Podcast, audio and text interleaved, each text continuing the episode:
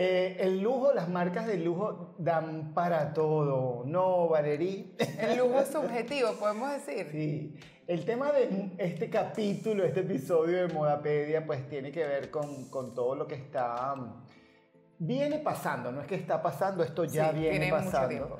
Sobre todo con marcas eh, como Balenciaga, por ejemplo, como Louis Vuitton, este, incluso pues yo creo que todas estas marcas que Chanel en, menor medida, Christian Dior en menor medida. Un momentico. Un momentico. Pero es cuando no entendemos esta, esta declinación de productos, este tipo de productos y sobre todo sus precios. Eh, por ejemplo, o sea, eh, un zapato de goma que, que, luce destruido, sucio, que, y bueno, que cuesta sobre los 4.000 euros, por ejemplo, en el caso de Valenciaga. También en el caso de Valenciaga como una, una bolsa negra de basura de, con esa apariencia, quizás a lo mejor hecha en, piel o qué sé yo, pero puede llegar a costar 2 o 3 mil euros, ¿no? Entonces, tú te, hacen, te hacen pensar, te hacen, pues, eh, reflexionar sobre hacia dónde van, qué quieren decir. ¿A quién le están hablando, no? O sea, no solo te hace reflexionar o pensar, creo que también te hace sentir un poco como outsider, ¿no?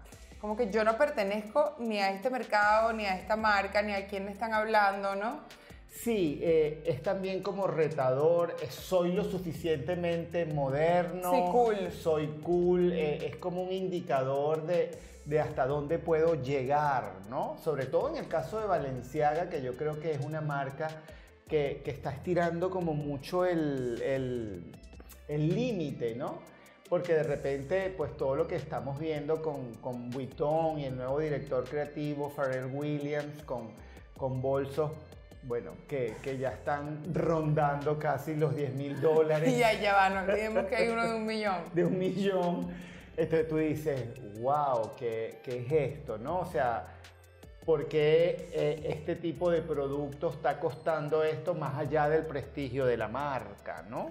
Totalmente. Bueno, yo creo que sin duda hay nuevos mercados con poder adquisitivo que son los que demandan y compran y son, si no existieran compradores, creo que no existieran esos productos y las marcas no se estuvieran yendo hacia ese lado. Eh, ahora, yo no entiendo, por ejemplo, lo que está haciendo Valenciaga o como muchas otras marcas, o sea, ¿qué están haciendo? O sea, siento que un poco hasta se burlan de sus audiencias iniciales o del ADN de la marca este, cómo vas a, hacer que una cartera sea una bolsa de basura, o sea, qué estás diciendo, qué mensaje estás enviando y además cobrando lo que cobras por una bolsa de basura, ¿no? Entonces es como si el dinero tampoco valiera o si el producto también te estás burlando un poco de él, burlándote un poco de tu marca. O sea, imagínate seriamente, fríamente, que hacer una bolsa de basura, venderla por miles y miles y miles de dólares o euros y que esa sea una cartera. O sea, tú vas a andar con una bolsa de basura. Sí, vemos incluso como pues la similitud de una bolsa de papel amarilla con un asa azul que dice Louis Vuitton también está rondando. Que pues, como una bolsa de, papel, como si fuera de, mercado. exacto. Eh, entonces tú dices, o sea, ¿dónde está la diferencia? ¿Hacia dónde voy? Por ejemplo, también marcas como Rick Owens, como Betemons, que tienen unas... Eh, eh, como, como una, unos desbalances a la hora de, de, de, digamos, de, de los patronajes. Cuando te vas a poner una chaqueta que tenga una hombrera de, pues, de dos metros. No puedes pasar por la puerta. o sea, Exacto.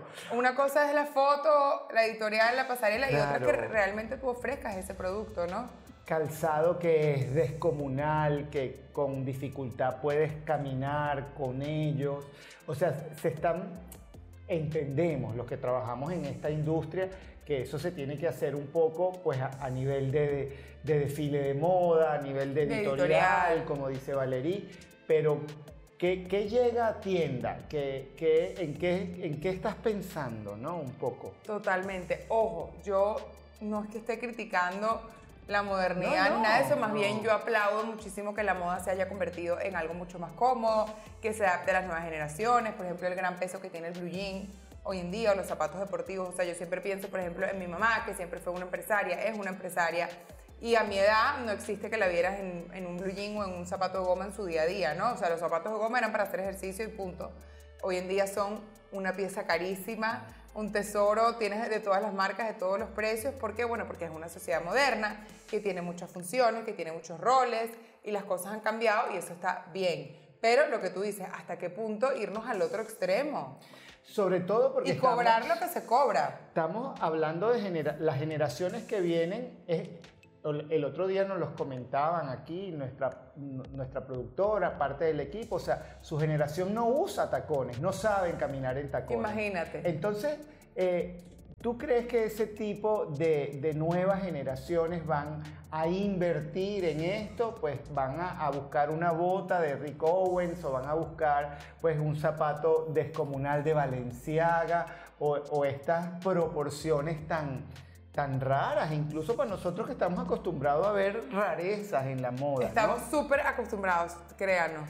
Porque eh, John Galliano, cuando fue director creativo de Dior, pues mira que fue un, director creativo particular. Fue un grande. Y fue atrevido y hizo cosas, digamos, pero nunca se vieron los extremos que se están viendo ahorita.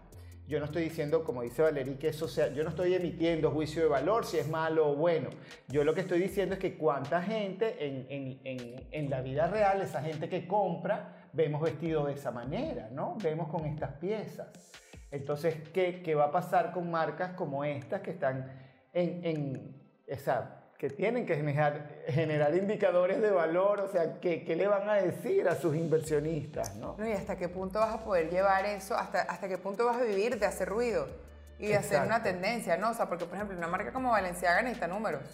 Necesita dinero. O sea, necesita justificar eso. O sea, y, a qué tanto, a qué, cuántas bolsas de basura te van a comprar, por ejemplo.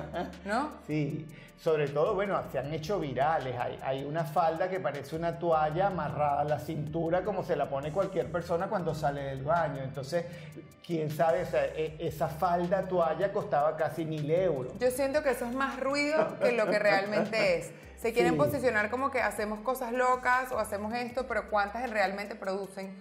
¿Cuántas realmente venden y al mismo tiempo están conocen esas marcas, como te digo, esas marcas tienen que entregar números, conocen realmente sus bestsellers, cuál es su cash flow, qué es lo que la gente busca en tiendas y están es produciendo y vendiendo eso y haciendo ruido con lo otro. Sí, quizás también puedan ser como, como mitos de plataformas digitales, a lo mejor tales productos no existen.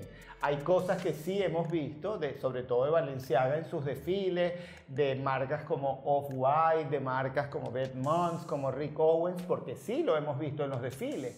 Y están allí esas cosas que tú dices a veces, ¿pero qué es esto? ¿Un disfraz?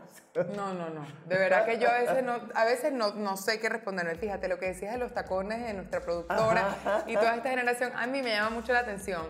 Y siempre lo, lo converso con mi hermana, porque bueno, Damia, mi hermana y yo, siempre, toda la vida fuimos rumberísimas. Eh, salíamos para todas partes todos los fines de semana, o sea, donde estuviéramos nosotros íbamos a una rumba, como fuera. Y en esa época, que no, bueno, fue hace... no mucho. hace cuántos años, pero tampoco vayan a creer que es que soy tan vieja. Eh, nosotras usábamos tacones, nosotras no, todas las, las chamas, pues. Y hasta las 5 o 6 de la mañana tacones, y aparte la moda era tacones. O sea, que yo veo los tacones que yo usaba en, esa época, y yo digo, o sea, que yo ni broma me pongo eso ahorita. Y era la tendencia, o sea, tenías que tener tus tacones. Podías usar, eh, estaba muy de moda las flats, era la época de las flats, las bailarinas y tal, durante el día, pero no existía que tú salieras de noche así, y menos con un zapato de goma. Hoy en día yo veo las chamas de, de esas edades, ¿sabes? De los, en, la década de los 20 o, un poco menos. O sea, yo he visto chamas hasta en matrimonios, Mario, con plataformas de estas de goma, con zapatos de goma. Si van a salir a rumbear es con zapatos de goma, no importa si tienen un vestido, una falda. Y yo digo, pero Dios mío, ¿en qué momento? ¿Dónde están los tacones? O sea, nosotras hasta moríamos con el tacón puesto.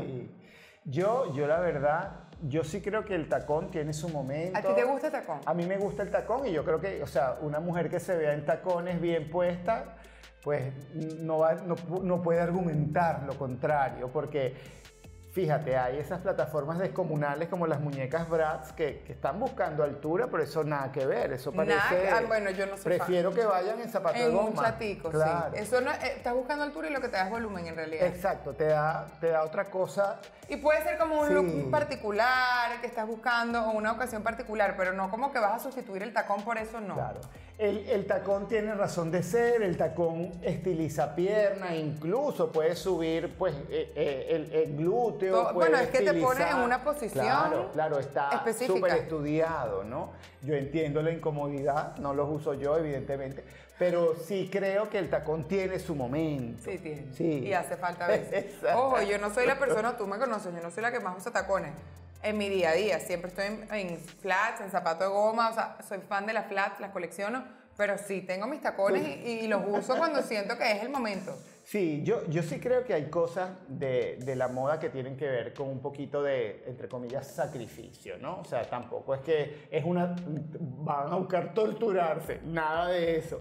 Pero sí creo que a veces nada, hace falta. Hay que dar un poquito, claro que sí. No podemos perder esa, ¿sabes? Como que esa picardía que tiene la moda, ¿no? Y créanme, muchachas, que va a valer la pena. Sí, va a valer la pena. Así que bueno, si ustedes creen o creían que se encontraban solos haciéndose esa pregunta de qué está pasando con la moda. No entendemos qué está pasando, no están solos, nosotros lo conversamos también todo el tiempo aquí y lo que tratamos de hacer es explicarles un poquito qué es lo que está sucediendo, porque bueno, esto es una industria como cualquier otra, esto es un negocio. Nos vemos en el próximo capítulo de Moda Pedia.